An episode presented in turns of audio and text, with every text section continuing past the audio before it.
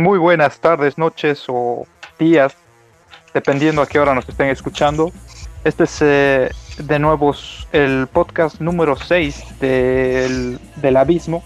Les damos la bienvenida. Hoy vamos a estar haciendo, la temática es el punk, pero vamos a estar hablando un poco también del black metal, como eso que ha sido nuestro último episodio. Si todavía no lo han escuchado, les recomendaría que vayan a ver o escuchar más bien eh, ese último episodio muy fructífero que casi ha resultado en una batalla escampal por las discusiones eh, eh, bastante, bastante profundas y, polémicas que hemos tenido. Sí. Pero bueno, qué? que es que agarran los infelices. Genial, ha estado genial, me ha encantado.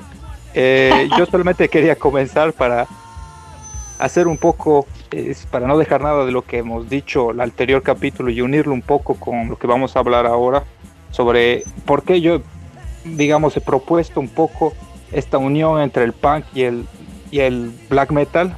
Era porque cuando estábamos hablando, por ejemplo, del black metal noruego, que ha sido el, el black metal que más ha tenido reconocimiento por, ah, digamos, mala prensa, que al final ha terminado siendo prensa eh, que lo ha terminando catapultando a todos los medios de comunicación e internacionalmente, ha sido esta idea del, de, lo, de la estética, de, lo, de la antimúsica, de lo antiestético, digamos, de lo anticonformista, de lo, política, de lo antipolíticamente correcto, que eso comparte muchísimo con el, con el punk, digamos, más británico, si podríamos simplificarlo. Eh, y ahí estaba el, link, la, línea que comparten, que es paralela entre el black metal noruego eh, y bueno, el, punk. No sé qué piensan ustedes, quería dar la bienvenida al George, al Diegex y a la Krups que nos, está nos están acompañando en, esta, en este podcast. Eh, quería darle la bienvenida a ustedes y no sé si me pueden dar un poco su opinión. Eh, bueno, solo decir que aquí los presentes somos los más lindos del abismo y los demás que se vayan al reverendo cuerno. Entonces, no. No sé. Panquera. Claro, punk. Para todos. Entonces, pero el punk sí tiene, tiene ese estereotipo, ¿no? De ser la música de la rebelión, de ser rebeldes y ser medio malos, que recupera gran parte, ¿no? De la estética de los años 50, ¿no? Cuando nace el rock and roll. No sé qué dices vos, Diex, tú eres el historiador del grupo. A ver, ilustranos con tu sabiduría infinita. no sé si sabiduría infinita, pero bueno, el punk creo que yo voy a dar un, aporte muy breve porque realmente el punk no es uno de mis géneros que conozco pues. Tú incluso nos podrías dar una charla mucho más, mucho más extensa del punk, ¿no? Salvo que, a ver, viendo eh, dónde tiene, empezar a, pensar un poco, ¿no? De dónde viene el punk. Es una, es un movimiento, no sé, un movimiento, una escena que surge ahí en, me imagino que en los, en los barrios de Inglaterra, finales de los 70, con esa actitud de con una Europa con un nuevo sistema, no sé si vale capitalista, em, imperialista también, ¿no? Un escenario medio las ciudades medio caóticas, bueno, estamos en plena, en plena Guerra Fría también, donde muchas veces... De hecho, empieza en los 60, finales de los 60. Sí, sí, claro. Y sí, entonces había lo que, lo que escuchamos siempre, ¿no? Del eslogan que, bueno, había sociedades que decían, bueno, ¿para qué vamos a seguir ese grupo de gente, ¿no? ¿Para qué vamos a trabajar? ¿Para qué vamos a ser parte del sistema? En cualquier rato este mundo se nos va a ir a la mierda con un solo, con, que alguien apriete el botón. Entonces el punk mostraba todo ese inconformismo con el sistema. Y bueno, me imagino también ¿no? que muchos de estos nuevos miembros que eran parte de este sistema, de, este, de, esta escena panquera, no eran precisamente changos de suburbios, no marginados, barrios obreros, me imagino, muchos no tenían acceso a nada, marginados también, ¿no? Entonces encontraron una forma de hacerse escuchar primeramente a partir de la música, ¿no? Y obviamente las primeras bandas que salieron, a ver, no sé, Sex Pistols, eh, después me imagino que The Clash, mm, tal vez son un poco, posteriores, em, no sé, no se me ocurre otra. Em, sí, Sex Pistols, The Clash, hay otra que es conocida de Dan, pero no sé de qué, de qué año serán. The Dan, sí, sí. Son un poco antes. Claro, entonces mira, bueno, es lo que lo que estábamos viendo y después creo que tú, Marta, has hecho una buena una buena un buen gancho, ¿no? o sea, si podemos ver qué es lo que surge del, del punk y qué es lo que se aplica al heavy, a lo que viene después, bueno, sí, obviamente esa energía, es esa, esa rebeldía, pero también ese de hazlo tú mismo. Entonces, ejemplo de, la escena heavy que, vendría en los mediados de los 70s, 80s, Iron Maiden, ¿no? Pues, lo primero que dice no Harris, eh, pues esa actitud panquera porque era hazlo tú mismo, ¿no? Y creo que han habido 20.000 bandas que han seguido ese camino. Pero bueno, hasta por ahí va mi aporte, no sé, los ilustrados en el punk, adelante. Ay, bien, Digex, tú siempre nos ilustras tan bonito. Eh, eh, bueno, ya que mencionas a Maiden, justamente estaba escribiendo sobre Maiden estos días y estoy escuchando mucho Maiden todo este tiempo, pensando en... Eh, ¿Qué? Perdón. Ah, sea Diano. Estaba escuchando Maiden en general, todas las eras, pensando en ti, Digex, desde luego, ¿no? Tengo tu fotito aquí cada vez que escucho Maiden. Entonces, y claro, Maiden, pues el primer disco es bien punkero, ¿no? Y, y canciones como Prowler, por ejemplo, tiene esa actitud, ¿no? Porque es, una, es, un sonido sumamente crudo, es un rock bien compacto, son canciones bien cortitas y tiene esa actitud, ¿no? Como de rebelde, ¿no? De, no sé, pues la, chaqueta de cuero de Paul Diano, el hecho que tenga el cabello corto, el tono de voz que tiene, ¿no? Le da esa actitud muy punkera, ¿no? Y es algo muy inusual en la, carrera de Maiden. Pero es un gran disco. Sí, es, la Iron Maiden es súper punkera. Ahí está Iron Maiden, está igual Rothschild es, es media punkera, está la Iron Maiden que es súper punkera, ¿no? Con esa su batería. Eh, no, pero, pero bien, ¿no? Pero es un, es, es, no sé, creo... Tienes ahí un muy buen punto, has, has, puesto un muy buen punto ahí, porque Maiden, por ejemplo, es un ejemplo eh, fantástico sobre la diferencia, digamos, que ha marcado en una banda las elecciones estéticas que han tenido que hacer para irse al mainstream. Cuando hablábamos, por ejemplo, de las primeras bandas punk, que Diegues mencionaba la parte británica, digamos, antes de eso con los americanos, después de la desilusión hippie de, de los 60s y etcétera, con bandas como Ramones y todo eso, todavía, todavía las bandas tenían esa ilusión de ser la gran banda rockera del momento, del hitazo del verano, qué sé yo, volverse enorme. Y Maiden, por ejemplo, ha tenido que deshacerse de Paul Diano porque era demasiado ponquero. Era un borracho eh, panqueque que cantaba, gritaba, digamos, y transfería esa energía así.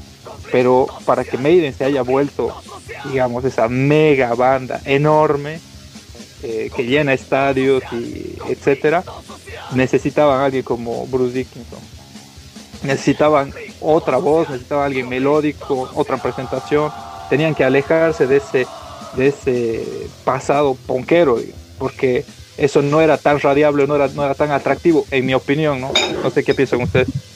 Hay otras cosas también, porque el Diano en ese estaba fundido. O sea, creo que hay un, quiebre, pues no sé si te acuerdas, George, hay una. El tipo ya estaba fundido por las drogas y hay una noche igual que el Sid Barrett, que el tipo tenía horror a salir al escenario, creo que era en Alemania. Y estaba fundido. Y, no podía salir, o sea, se cagaba de miedo. Una paranoia jodida, ¿no? Y no, porque estaba fundido, o sea, cero Steam y demás. Y a partir de eso es que el, el Rod Smallwood dice, oye, ojito, ¿no? Con esto no vamos a llegar muy lejos, creo que hay que empezar nomás a buscar reemplazante ya. Claro, porque si, lo, si bien lo reemplazan a Paul Diano, es sobre todo porque Paul Diano ya no estaba dando ¿no? todo, porque podía haber seguido en medio de un par de años más, pero ya no lo estaba dando todo. Su performance en escena había decaído, no se sentía cómodo, porque finalmente ser una banda y ser una banda tan notoria como Iron Maiden a principios de los 80, pues exigía mucho, ¿no? ¿No? En, ese documental Dear Days cuenta, ¿no? Cómo andaban en esa camioneta, ¿no? La diosa verde, cómo se despertaban cubiertos de escarcha. Y, se y se despertaron cubiertos de escarcha y todo el tiempo andaban tocando y no tenían dinero para comer y todo lo invertían en, las, en las, luces, en los efectos especiales. Entonces era una vida muy dura, ¿no? Entonces Paul Diano medio que ya no, no pudo, no, no pudo seguir el paso.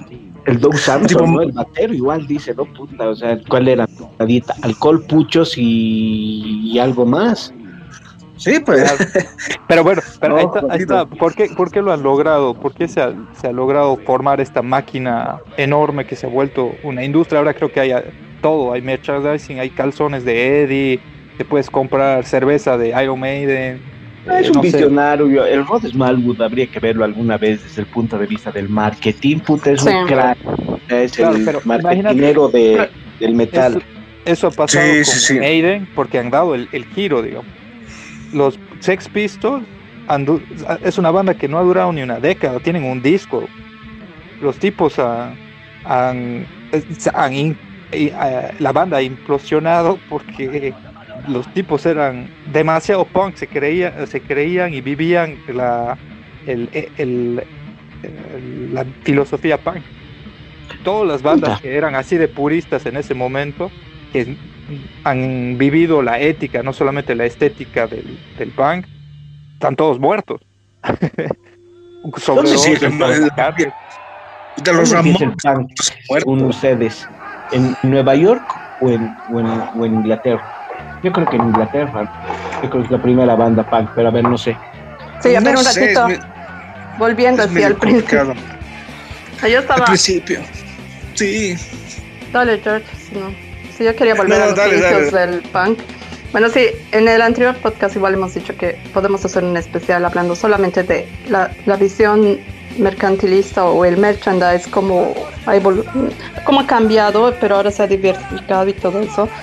Pero volviendo a lo del punk, no, o sea, yo estoy de lo que yo sé y todo eso, o sea, si finales de los 60 en Inglaterra, digamos, pero casi inmediatamente se ha dado su, su réplica en los Estados Unidos, ¿no? que es lo que decían, mencionaban que, que era ese, eh, era como otro, el otro lado de una, una, versión más agresiva de algo al paz y amor o que yo sé, qué sé yo, pero en, en Inglaterra era más así de, de los jóvenes, eh, de los suburbios, pero igual muchos que de clase trabajadora, digamos. O sea, no eran tampoco... Eh, qué sé yo, pues los, eh, los que vivían en la calle o, todos o algo así, ¿no? Y, los obreros, ¿no? trabajadores. Claro. Sí, los marginales, los parias del capitalismo. Pero es, es un resultado también de la sociedad y la economía de ese momento también. Era una actitud más anti-establishment, una, una, una actitud anti-establishment y que era para, que estaba más o menos para, en contra de la austeridad y todo ese conservadurismo, digamos, ya que había, pero, o sea, ¿cómo te das cuenta que ya, como más o menos lo que dice el Marcos, que una antiestética, pero creando otra estética, ¿no? Que, es, que, hasta ahora se conserva, digamos. Que ya, ya, empiezan ahí los rapados, los skinheads, digamos, que igual se han diversificado y después está incluso como su, su, moda y digamos, ¿cómo te das cuenta que no eran tampoco así gente que no tenía dinero o algo? Porque han puesto incluso los Dr. Martens, digamos, las botas, ¿no ve? Que, mm. digamos, antes solo eran militares, pero al final ahora se han puesto de moda, digamos. Y, pero eso es un resultado del, del capitalismo, del mismo sistema que se adapta que se adapta y, y, absorbe a estas personas que están fuera del sistema, digamos, entre comillas, y después lo empaqueta en, un, en, una cajita feliz y te lo vende. Te lo dice, bueno, para hacer punk ahora tienes que usar esto y tienes que comprarlo en esta, en esta tienda con el código promo tal. ¿Ves? Pero sí, así nomás es. Sí, la, la, digamos, la filosofía punk, etcétera, era por eso muchos de los punks se han resignado, los punks originales se han resignado porque decían, ¿qué es esta huevada que todo el mundo habla de, que no future, no future? Mis amigos están todos muertos y la gente de las disqueras se han quedado con, la plata. Con todo. con todo. Eh, aquí hay un muy buen documental, muy bueno, que se los recomiendo, que es, bueno, hablando ya muy posteriormente en los 90 sobre las bandas de hardcore punk en, en América Latina. Se llama Buenos Aires Hardcore. Muy bueno el, documental y habla un poco de cómo ha ido llegando el punk, porque eh, el punk en América Latina ha sido, un, digamos, un fenómeno un poco más tardío, ¿no? Claro, el hardcore ha nacido en, en, Estados Unidos ya por los 80, esos, o sea, mm. que era... Sí, una pregunta, de los 80 si hablamos del punk, o sea, yo, a mí siempre me queda con la duda, ¿no? O sea, por ejemplo, si, nosotros ponemos a, y vemos, ¿no? Ya, los dos lugares atlánticos, ¿no? Donde, donde nace el punk, Nueva York y al otro lado Liverpool, Buenos Aires, eh, Liverpool o Londres, ¿no? Entonces, por ejemplo, en Londres, no sé cuál es la primera banda, posiblemente eh, lo que hablábamos, ¿no? Sex Pistols. Yo leí alguna biografía de los Sex Pistols, que los tipos vivían en un cuarto, o sea, viajaban, pero giras y demás, pero, totalmente idos, ¿no? O sea, chupaban y drogas todo el día, ¿no? Y no me acuerdo qué año es la gira, pero ahí tengo la, la, biografía. ¿no? Y dice que los tipos de, de 30 fechas que hicieron, creo, en toda Inglaterra, no terminaron de tocar ni una sola noche. Sí, porque a la tercera canción era empezar a sacarse la mierda, romper el bajo, o sea, era más show que otra cosa tenían, creo que tenían tres canciones que las que, lograban sacarlas todos y después era un dispute. O sea, era un dispute porque eran inútiles, ¿no? Bueno, ahora tal vez un purista te va a sacar la mierda, ¿no? Te vas a hacer no, una molotov a la casa, Diego. pero es cierto, es cierto. O sea, creo que los Sex Pistols son más, no sé, a mí siempre me han parecido Sí, y lo mismo pasa al otro lado, por ejemplo, en, en Nueva York estamos hablando de los New York Dolls, eh, después de los Ramones, queramos o no, más allá de la actitud o lo que quieras, ¿no? Lo que tú hablabas, Krupski, es lo más, estas bandas de punk para mí son, son, son después lo que va a ser el metal, la música comercial gringa. O sea, ¿de dónde pues vienen Green Day, de dónde viene. Para mí todo el punk norteamericano es bien popero, pero sí, re popero. Es pues, súper popero. ¿No? Entonces ahí están pues las dos las dos diferencias entre las dos corrientes de punk a uno y al otro lado. ahí, está, ahí está justamente la, cosa. Esto que estás diciendo vos, Biegex, se decían los, los hardcoreeros, los hardcoreeros de, de los 80 han empezado a decir, pero ¿qué son estos, todos estos tipos que, que, que se creen punks, pero no viven el punk? Y, y, encima me dicen que no hay futuro y que vamos a tomar hasta morir y hay que drogarse. Y se decían, nosotros vamos a descartar toda esa, esa cultura eh, de, digamos, suicida por una cosa, por una cosa constructiva que ese ha sido el hardcore. Ellos se han empezado a llamar hardcore porque han dicho, nosotros no representamos eh, la decadencia del punk, nosotros representamos una juventud fuerte, ahí está el straight age y muchas otras culturas que decían no al trago, no al sexo, eh, y que después han dicho no a la, a la, carne, eh, se han vuelto veganos. Ah, sí, los veganos. Espiritual, de todo, ¿no? Y han sido tipos que no se han conformado con, con esta prostitución, digamos, del punk. Y ese ha sido el punk que ha terminado influenciando muchísimo al, al punk, al hardcore eh, del tercer mundo, entre comillas, al, al, al punk sudamericano en muchas formas, en muchas formas en los 90. Pero bueno, eso es, esa es la unión también que ha habido digamos, ha habido bastante, una sinopsis y un intercambio bastante fuerte entre el punk y el metal. La primera, como ustedes decían, era con el heavy metal. Después ha sido con Metallica, con Motorhead, eh, con el trash en general. Y después ha sido con el black metal y con el, con el green. Mm. Eh, el crossover, por ejemplo, el trash crossover ha sido íntimamente la relación íntima entre el punk y el, y el trash o el, el metal, ¿no? 83 Suicidal Tendencies, ¿no? Claro, claro, toda esa onda, que a mí me encanta, por eso me he interesado mucho por el punk, porque es por ahí donde yo le entro cuando muchos de mi de nuestra generación empezaba a escuchar metal y comienza con metal y que dicen ah muy bonito el Black Album después vas más atrás Master of Pop es que bueno es super eh, super eh, trash. Vas más atrás llevas llegas hasta el Kill Em All te dices pero esto ya esto ya suena a otra cosa esto es medio punk esto es medio raro mm, y vas, saltas a otras bandas te vas a Exodus o te vas a Anthrax y es hardcore o es ya medio trash es medio punk yo creo que el, género, bueno, habría que hablar algún cacho, porque yo creo que ese sí es un tema de, de, podcast. ¿No? y esto no. No, no, no es un tema, ¿no? O sea, yo creo que realmente el, el género gringo por excelencia es el hardcore. Hablamos de que el rock es, inglés, no sé, puede ser alemán, pero el hardcore es, o sea, ¿y cuál es el, para mí el género más importante que ha salido en Estados Unidos? El hardcore porque ha dado riendas hasta todo, incluido Mars Volta, los Peppers, o sea, todos estos tienen sus raíces en el hardcore suicidal tendencies, o sea, es, es enorme la influencia del hardcore. Claro, pero el hardcore era, o sea, como decía, ¿no? O sea, el hardcore es también bases punk. Al final lo, lo denominaban hardcore porque querían darle, o sea, cuando los estaban querían una una pose más, o sea, un sonido más agresivo, más rápido, más duro. Casi era como que, no sé, alguien se le ha sacado el nombre de hardcore porque relacionado al porn y todo eso o algo así, creo, he leído una vez.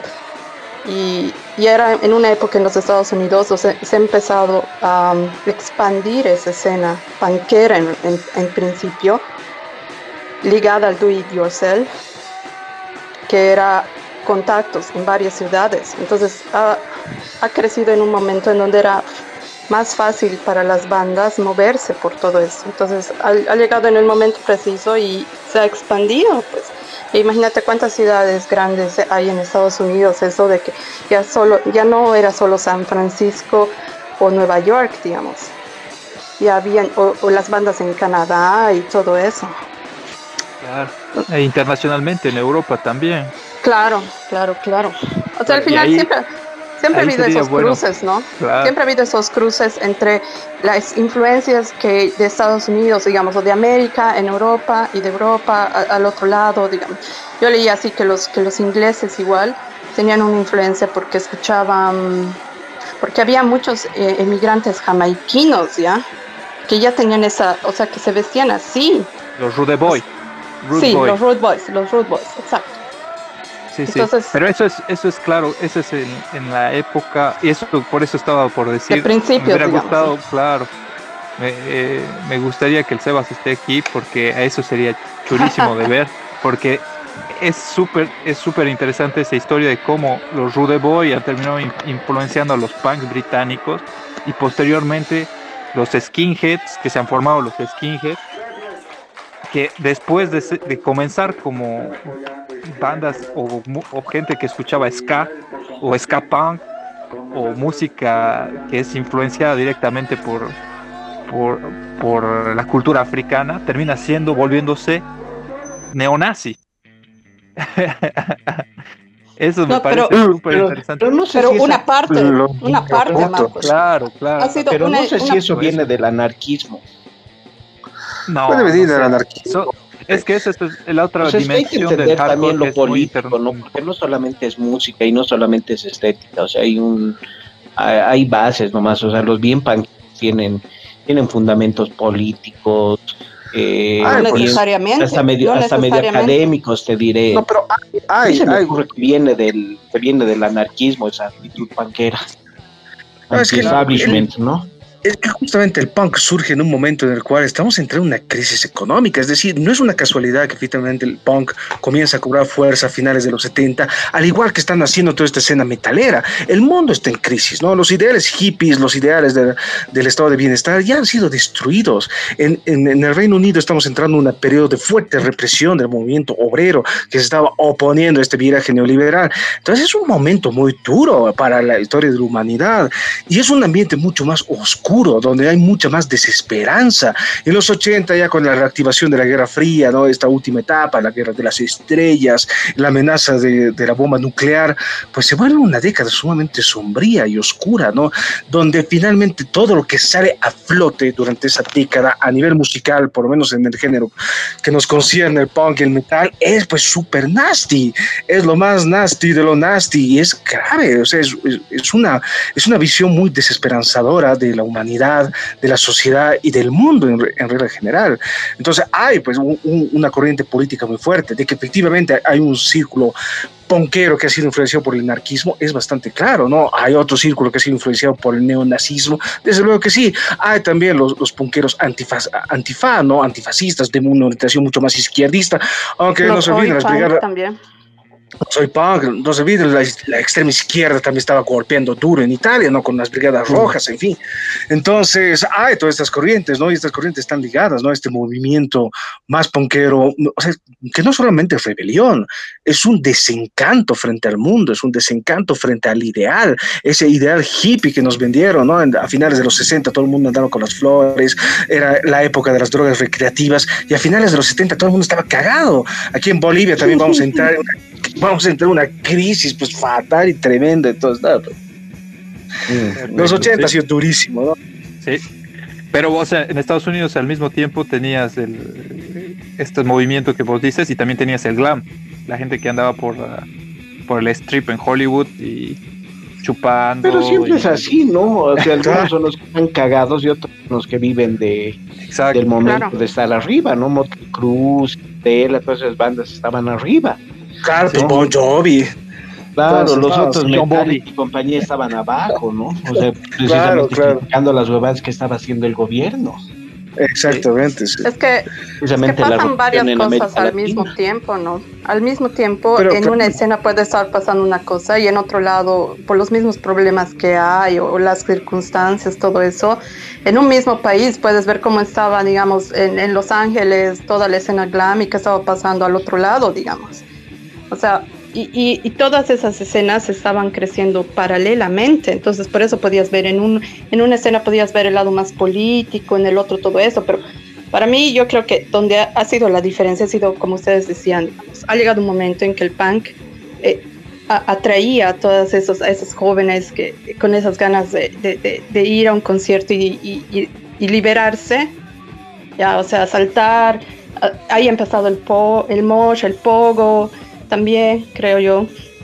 Entonces era una liberación, ¿no? Una forma, pero ha llegado un punto, además seguía siendo under, ¿no? Porque es, esa época todavía el, el, punk no era mainstream, entonces no era pues algo así que salía en los periódicos o, o, o tenía grandes sellos, digamos, ¿no? O sea, ha llegado un momento en que todos esos jóvenes toda esa gente que necesitaba liberarse se ha encontrado en un lugar. Entonces ahí veías, pues, por eso decían, ¿ve? Que, que, San Francisco era como el lugar donde podías ver, incluso había muchas bandas panqueras que tenían mujeres. Y eso no veías en otros lugares. Veías en los conciertos personas de color, personas eh, homosexuales, todo eso, y, y era, era abierto, digamos. O sea, no era restrictivo a otros grupos. Pero ha llegado un momento, el pan. Dale, ha llegado un momento en donde como no, no era restrictivo, entonces le han llegado gente de todo lado y ha llegado también eh, gente, digamos, los skinheads, así ya el white uh, power skinhead, ¿no? Porque ya esa se ha vuelto un rato de esos en que ya era demasiado violento, incluso los mismos, lo, el, el Duff McKenzie que tocaba en Guns N' Roses, los Dead Kennedys, eso decían, o sea, ha llegado un momento en que ya era tan violento que ya ha perdido ese, esa, esa diversión que en un principio tenía, porque ya no lo podían controlar. Entonces ya tenías pues, no. ya, ya no, ya era, ya era incluso peligroso. Entonces, sí, pues asesinatos, peleas, ¿no? Era, era muy jodido, ¿no? Esa escena. Sigue siendo. en algunos lugares sí. Sigue siendo, sí. Yo, lo quería unir porque hace, no me acuerdo en qué podcast, yo estaba comparando, digamos, los, cuando estábamos hablando del mosh y todo eso, y decía, bueno, este día no he acabado de explicar cuál era el punto, pero yo decía, digamos, había lugares, una última vez que he ido a un concierto en La Paz y era, ni siquiera era un grupo así muy pesado, creo que era, bueno, no era el último, pero Brujería en La Paz, y estoy hablando de hace, pucha, casi 10 años creo ya. Ah, cuando el de estaba desnudo. claro.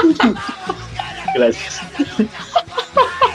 Bueno, el punto es que podías ver en un concierto allá, esa, o sea, hay gente que todavía va a, liberarse de esa forma violenta, pero sin pensar en los demás, ubicas, o sea, entras y hay más de uno que eh, está dispuesto a darte una patada o meterte un queque, y, o sea, sin problema, digamos. Y, y digamos, eso yo lo comparaba porque en otros lugares pues vas a un mosh y la gente te levanta, digamos, o sea, porque en ese, en ese movimiento y todo eso puede ser que te caigas, puede ser que alguien sin querer te golpee, digamos, pero te, te ayuda, te levanta, te saca, te, qué sé yo. Entonces, entonces esos dos extremos también siguen, siguen conviviendo, se sigue pasando. Y los punk en esa época ya hablaban de eso y decían, no, la actitud punk es vas y ayudas al que se cae y lo levantas, ¿no? Mientras en otros conciertos estaban matando, literalmente, estaban matando. Sí, pero es que es tiene que ver con la territorialidad y, todo, ¿no? Es como, sí. en los metaleros hacían lo mismo en La Paz o en, en, Bolivia en general. Había una época donde si eras, eh, no sé, si eras heavy, no ibas a un concierto black viceversa. Porque te claro. agarrar y te reventaba. Pero eso yo creo que es cíclico para todos los movimientos. Los raperos deben tener el mismo problema. Eh, los reggaetoneros, no sé, tal vez. Los cumbieros también tienen ese problema en Argentina. Pero más allá de eso, yo quería preguntarles para seguir un poco con la conversación. ¿Qué, bandas en, en, Bolivia ustedes conocen? ¿O cuál dirían que es una de las más antiguas? Yo me acuerdo de eh, Papari, y no sé si lo estoy pronunciando bien, es una banda Era en eh, Cochabambinos, era una tremenda banda que nos muestra un poco, creo, es un, referente, digamos, en, términos cronológicos, de cómo ha llegado el punk a, Bolivia, digamos, y, a Latinoamérica, porque no ha sido el punk el punk británico que nos ha llegado. El punk británico ha llegado tardíamente en, América Latina y ya ha llegado de otra forma. O sea, no era el mismo punk que les ha llegado a los británicos al principio, que era el punk este divertido, el pop, pero que era, de, zapar, como decir, eh, harapiento, digamos y un poco mal hecho, eh, como los Ramones en, Estados Unidos. A nosotros nos ha llegado este punk ah, eh, un poco ya llegando a los 90, de, que claro, ya con el hardcore, que tiene esa impronta, eh, como se dice, política, ¿no? Que tienen una ideología por detrás. Y me acuerdo que hablan de la miseria, hablan de que tienen las bolas para decir apuntar el dedo a, políticos concretos, a gente concreta, a eventos eh, históricos concretos, que creo que en cierta manera eso es una crítica que yo le hago al, metal, no ha tenido, el metal ha sido transgresor en cierta manera por a los ídolos, a, muchas cosas, a la religión, etcétera, pero no ha sido comprometido políticamente de la misma manera que ha tenido el punk, el hardcore, especialmente en Latinoamérica en Latinoamérica el, hardcore, el punk, es muchas veces un cliché y otras veces es muy comparte esta calidad que tiene también el, rap en Latinoamérica, que es súper contestatario. No sé qué ustedes, qué, qué opinan. Eh, pues, pues sí, ¿no? Efectivamente, en América Latina efectivamente tiene un componente mucho más político el punk. Ahora, es cierto que yo no conozco muy bien todo el movimiento punkero en América Latina, ¿no? Bueno, ahí hay trabajo que hacer, y bastante, ¿no? Al respecto. pero efectivamente aquí en América Latina estamos mucho más metidos, sobre todo en los 90, ¿no? En los 90 ya estamos mucho más metidos en política, igual estamos en plena crisis del neoliberalismo y comienzan todas estas corrientes pseudoizquierdistas y que están bien ligadas a este movimiento punk, ¿no? Efectivamente. No lo vamos a negar. A ver, vos, Jegex, el gran historiador del grupo, contanos.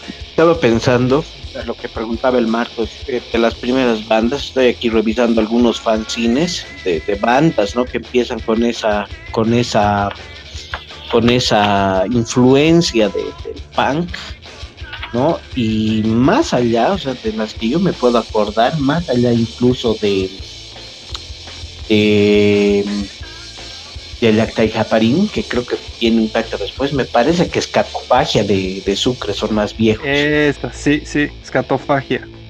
No, yo me acuerdo, había una época. cierto, cierto. O sea, 91 tal vez, em, que veías pues las influencias que había, ¿no? Y cómo en, en un mismo fanzine se mandaban mensajes de un lado al otro, ¿no? Los de Bael, eh, Necromancy, ¿no? Puta, que, que esos banqueros de tal por cual no, no pisen estas tierras cochalas porque los vamos a cocinar, ¿no? que pongan un pie aquí los vamos a hacer mierda, ¿no? Entonces ya había esa diferencia, eh, entonces ya había esa diferencia entre los panqueros y los blaqueros aquí que no se podían ver, ¿no? Entonces, Catofagia, me acuerdo la, la banda del, del Hugo de, de Capitán y otra después, Odio, creo que también tenía tenía bastante influencia punkera en esas épocas. Luego me acuerdo de DAC, que era igual medio punk, medio crossover, ¿no? Que era la primera banda del Chicheño. Eh, no me acuerdo quiénes más estaban en esa banda. El Robotín, creo. Y luego recién apareció el de Japarín. Estamos hablando de. Y DAC, por ejemplo, era de las épocas de, de, de Subert, O sea, yo me acuerdo alguna vez los he visto en algún concierto acá al Caber, al Horacio con, con los Huberto y abrían los DAC, ¿no? que eran la banda de chicheños. Las cuantas veces han tocado. Y les estoy hablando, eso debe ser 95, 96 fácil. Claro, tremendo. ¿Y cómo se llamaba la banda Cruz que, me habías pasado la otra vez? La, eh, creo que son de La Paz, que habían sacado un disco, pero nadie los conoce, nadie conocía. No, pero eran, son más hardcore, un cacho, los Pantano. Los Pantanos, tremenda producción. A mí me ha encantado esa banda. Muy bien, muy buena. Pero tienes razón, super hardcore ya, ya es otra impronta, ya es otra estética, ya. No es la influencia hardcore. Es otra cosa y es súper. Sí, ya tiene un toque de, lo que le ha pasado también al, hardcore en, esa época, que ha se ha influenciado muchísimo por el rap americano, que tenía esa impronta de calle, de suburbio. Bueno, aquí en, en Bolivia en general era la gente se como se, se, veía en eso, en esa estética, se veía en esa impronta, en esa movida. Creo que se sentía interpreta eh, bien, bien interpretada. Mm, yo me acuerdo de los Escoria, digamos, y de, de los 318. ¿De qué años serán? Ahorita estoy mira, esos de Carbunclo, que eran estos igual de Sucre, eh, se forman en el 94. Escatofagia son del 93. Sucre, ¿no? Y no sé, los 318 de qué años serán, pues igual creo 94, 3, por ahí deben ser, ¿no? Sí, debe ser el 94 más o menos. Y Escoria no tengo idea. En, Tarija teníamos un par de bandas también. Yo, los primeros conciertos que he ido, eran un montón de bandas que hacían punk. O, eran, la mayoría hacían rock a lo llegas y a lo locas. O hacían un punk, un punk eh, bien extraño. Había una, la banda que la primera que he visto en vivo se llamaba Yo Calla Feo, pero eso ya, eso ya era casi a principios de los 2000, ¿ah?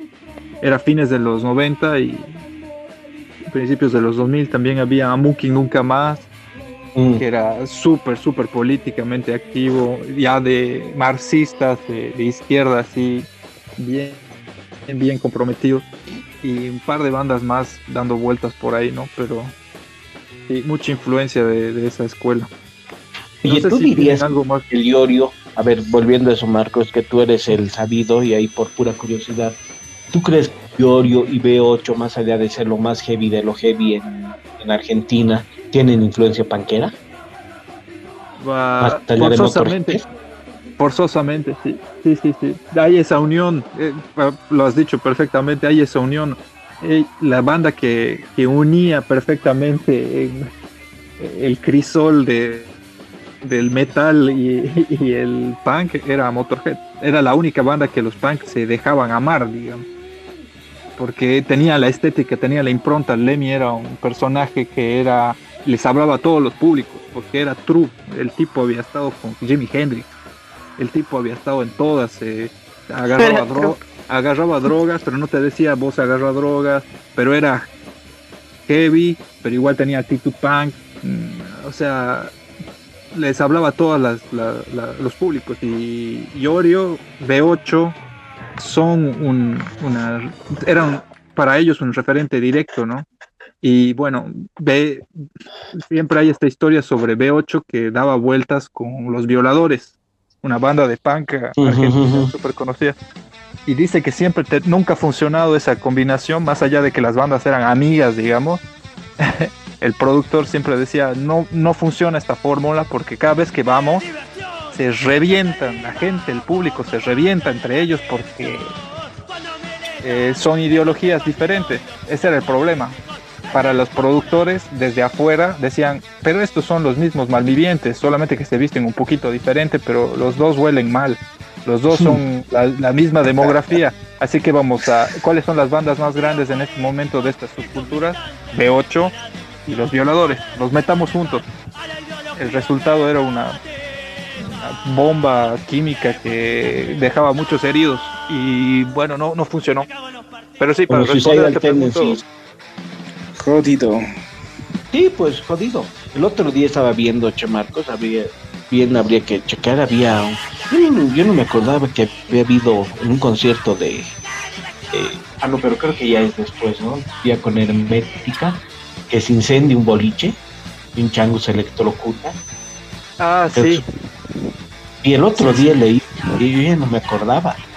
Y el Tano Román y los demás putas se lavan las manos y dicen, yo es el culpable, él, nos ha contratado, nosotros somos simplemente... Esa es, esa es una de las teorías de, de que por qué se habla de que Hermética se se ha dividido. Unos dicen que ha sido la plata, porque Yorio tenía digamos, tocaba más plata por, de, por, la, por el merchandising de Hermética.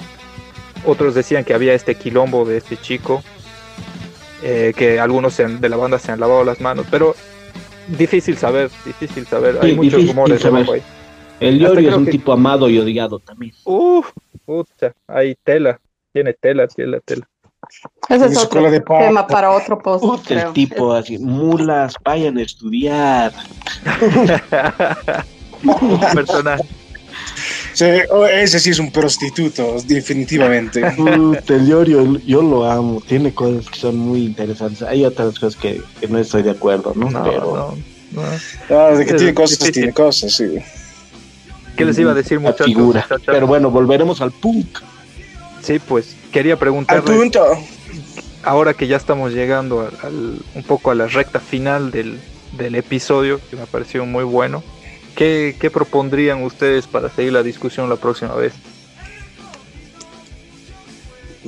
complicado. El punk da también para, para hablar mucho, ¿no? Sobre esta escena sumamente agresiva. Estaba pensando en Gigi Allen que ese tipo que defeca en el escenario, lanza caca al público, lanza caca, es increíble. Eso es punk. Sí, sí. Podríamos hacer una unión ahí, George, entre Gigi Allen y la coprofilia y el y el, el grind o no sé y el grind. Claro, el grind. Sí, el grind. Pues. Primero podríamos empezar con el hardcore, el grind y ya después nos vamos al black porque ahí, ¿no? Habíamos ya nomás una influencia del black en el del, punk en el black, ¿no? Sí, pues hay una influencia en el sonido. Arctron, los mismos Natch ¿no? Sí, sí, sí. Podemos, podemos ir y volver, ir y volver. Siempre iremos y volver. Vamos a volver siempre al black, porque el black nos gusta mucho. Sí, no, palabras para despedirse, muchachos, muchachas. Eh, solo decirles que se porten bien y escuchen heavy metal. Pórtense mal y escuchen black. Vos,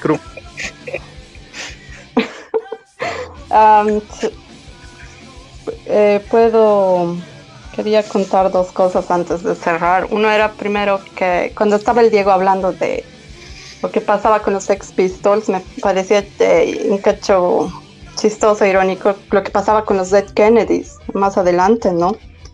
Que al final son como una de las bandas, ¿no? San Francisco, esa época, esa influencia, cómo se han unido, que era, sí, luego de ver un concierto de los Ramones, por ahí, que bla, bla, bla, y el, y el Biafra, el vocalista decía una vez en una entrevista, visto, decía, la primera vez que nos íbamos a subir al escenario, estaba tan nervioso que alguien me dio speed para relajarme. sí, claro. Recuerdo, Y, y después del concierto dice que se sentía que se iba a morir, que su corazón iba a salir y ha dicho así, nunca más en mi vida speed eh, así para tocar así, ¿no? O sea, nunca más. ¿Viste y era, sí, y quizás podemos hablar igual, como, o sea, como decías una vez Marcos, o sea, la evolución, sino cómo ha ido cambiando y cómo se han ido manteniendo algunas estéticas y otras no yo por lo menos yo lo asocio mucho, digamos, con, hay una escena punk más urbana, o sea, más, más a lo Mad Max para mí. Mm. Así lo, yo lo veo. O sea, más pues. o sea, entre comillas, ¿no? Más Mad Max. Y así yo lo veo, por ejemplo, eh, yo voy, bueno, iba a un festival en Copenhague, que es el Northern Discomfort. Y bueno, hay una escena punk que era bien, bien fuerte en Escandinavia igual. O sea, obviamente ahorita o sea, no es tan mainstream como las de las que estábamos hablando, pero tienen esos principios, o sea, a mí me parece los principios que han quedado y que son los que hay que valorar, ¿no? El do it yourself, por ejemplo, me parece igual chistoso lo que Diego contaba y, era, es así, que los blaqueros eh, se puteen contra los panqueros, cuando en realidad esa escena punk ha sido la que ha creado los, los fanzines y todo eso, ¿no? Claro. Y por eso, para nosotros, digamos, para mí siempre eso, para mí, digamos, que el abismo se llama abismo proxino sin, es también un, un, homenaje, es un, es un apoyo a que sí ha ido creciendo el movimiento y la cultura, digamos, ¿no? O sea, había, el mainstream con sus, con sus revistas y todo eso, y al final ellos han dicho, carajo, o sea, nosotros podemos hacer nuestros propios medios, nuestras propias revistas, y vamos a hacerlo nosotros todo. Autogestión. Autogestión Exactamente. Do it yourself. Haré mi propia banda con drogas y mujerzuelas. bueno, si es que no te mueres en el camino, pero el punto es que eh, esa, actitud, digamos, de, de, seguir haciéndolo sigue viva y no, y no, va, no se va a acabar. Entonces puedes encontrar punks de, de, esa clase, un cacho más rubios o un cacho más oscuros, o qué sé yo, lo como quieras llamarlo, pero la actitud, esa actitud de de estar en, contra del establishment, o veías a los Bad Brains, digamos, igual, que quería mencionar, digamos. Y ellos mismos decían, obviamente nosotros salíamos del estereotipo porque éramos una banda de punk, tocada por negro, digamos, por... Sí, y era una de las bandas así, pero los mismos Bad Brains a un punto decían, no, ha llegado un momento en que ya no era divertido hacerlo, porque claro, en el medio han visto esa violencia y todo eso, entonces obviamente. Pero bueno, cerrando, era una escena que tengo Son así, ¿no? rastas. Pero los veías y parecía que eran que tocaban reggae, digamos, pero eran los Bad Brains. Sí.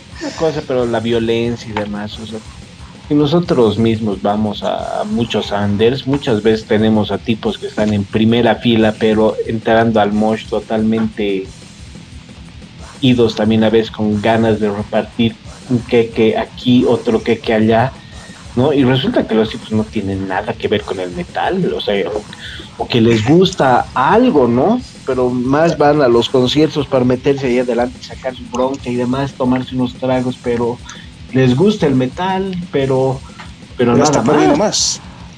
Sí, son pelotudos nomás, así hay, hay que decir las cosas.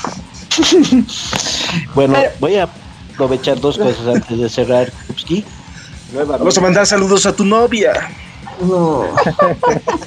Pero igual, agradecer a, varios tangos que nos van acompañando cada, cada fin de semana, ¿no? Siempre nuestro apoyo ahí a la Pati, al Boris, al Cuaco, que nos siguen apoyando siempre, a la Pati Bélula, ¿no? Gracias, Pati, que, y a todos los changos que, nos, que nos van apoyando y mandando su apoyo. Así que gracias a todos. Muchas gracias a la gente que comenta, que comparte. Es, a la gente que critica también, muchas gracias, porque si te tomas el tiempo para escuchar o para leer, ya, ya es importante porque hay que discutirlo, ¿no? Eh, palabras de cierre antes de que cortemos, yo solamente quería decir que la gente, eso mismo, que eh, se, conecte a Facebook, comente, que vaya a la página de YouTube, que cheque el Instagram si tiene tiempo y agradecerles a todos por, por el podcast, muchachos, muchachas. Entren al blog, vean nuestras cosas y super George, ahorita estoy viendo tu nuevo aporte de Iron Maiden y una reseña que ha hecho el George al Live After Death del 85. Así que bienvenidos, gracias George. Ah, sí, pues, nos gusta mucho Iron Maiden, al D. Gates y a mí, por eso somos hermanitos de guerra. Entonces, son los eh, claro, somos los groupies.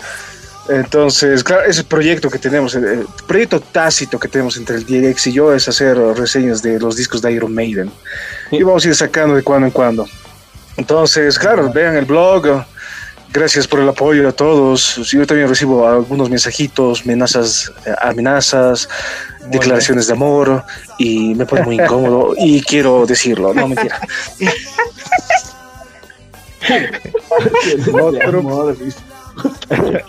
me ponen incómodo, pero ya ni modo. Me asusta, pero me gusta.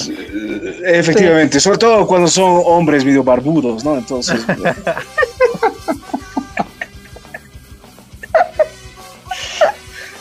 Ya, sí, sí. Como decía el Marcos, eh, escríbanos. A mí me han llegado igual varios mensajes y he, incluso he respondido y he dicho, si quieres comentar o eso, igual los podemos invitar a algún podcast, no hay problema. Pero quizás podemos hacer la próxima vez y responder algunas preguntas o críticas también, ¿no? Para que, sea más interactivo entre nosotros y los que nos escuchan. Saludos a todos, cuídense, aprovechen el feriado. Eh, de la mejor forma. Saludos. Punk's not dead. Punk's not dead. Punk is not dead. Nunca estará muerto. Sean felices. Hasta cualquier rato.